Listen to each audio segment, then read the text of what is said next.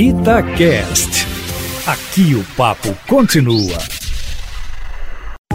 Itatiaia Carros, com Emílio Camanzi.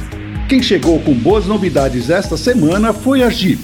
E para comemorar os 80 anos de produção do Jeep, além de lançar a série 80 anos para o Renegade, Wrangler e Cherokee, já disponíveis e que serão produzidas durante este ano todo, revelou o novo Compass 2022, também nessa versão especial. Ele ganhou novos para-choques, grade e faróis, além de um interior com novos volantes, painel e quadro de instrumentos. Mas a grande novidade mesmo é que o Compass foi o escolhido para estrear finalmente o motor 1.3 Turbo Flex produzido pelo grupo Stellantis, que entrega 180 cavalos com gasolina e 185 com etanol, além de 270 Nm de torque. O motor foi batizado de T270, o T de turbo e 270 de torque e vai substituir o atual motor 2.0 Flex. O 2.0 diesel do Compass de 170 cavalos continua.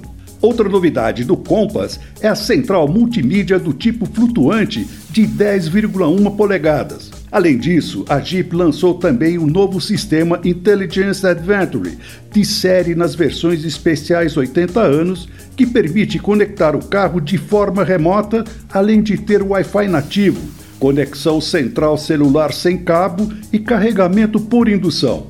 Mas o Compass só vai chegar ao mercado em maio, quando também vamos saber de todas as novidades que ele traz. As mil unidades de pré-venda da série 80 anos do Compass já esgotaram. Porém, a partir de segunda, dia 12, quem quiser comprar o modelo 2022 pode fazer a reserva de qualquer versão, dando sinal de 3 mil reais, com o comprometimento da Fiat de entregar o carro no máximo em 30 dias após o lançamento oficial. Por hoje é isso, pessoal. Mais informações lá no meu site carroscomcamanzi.com.br. Um abraço e até a próxima!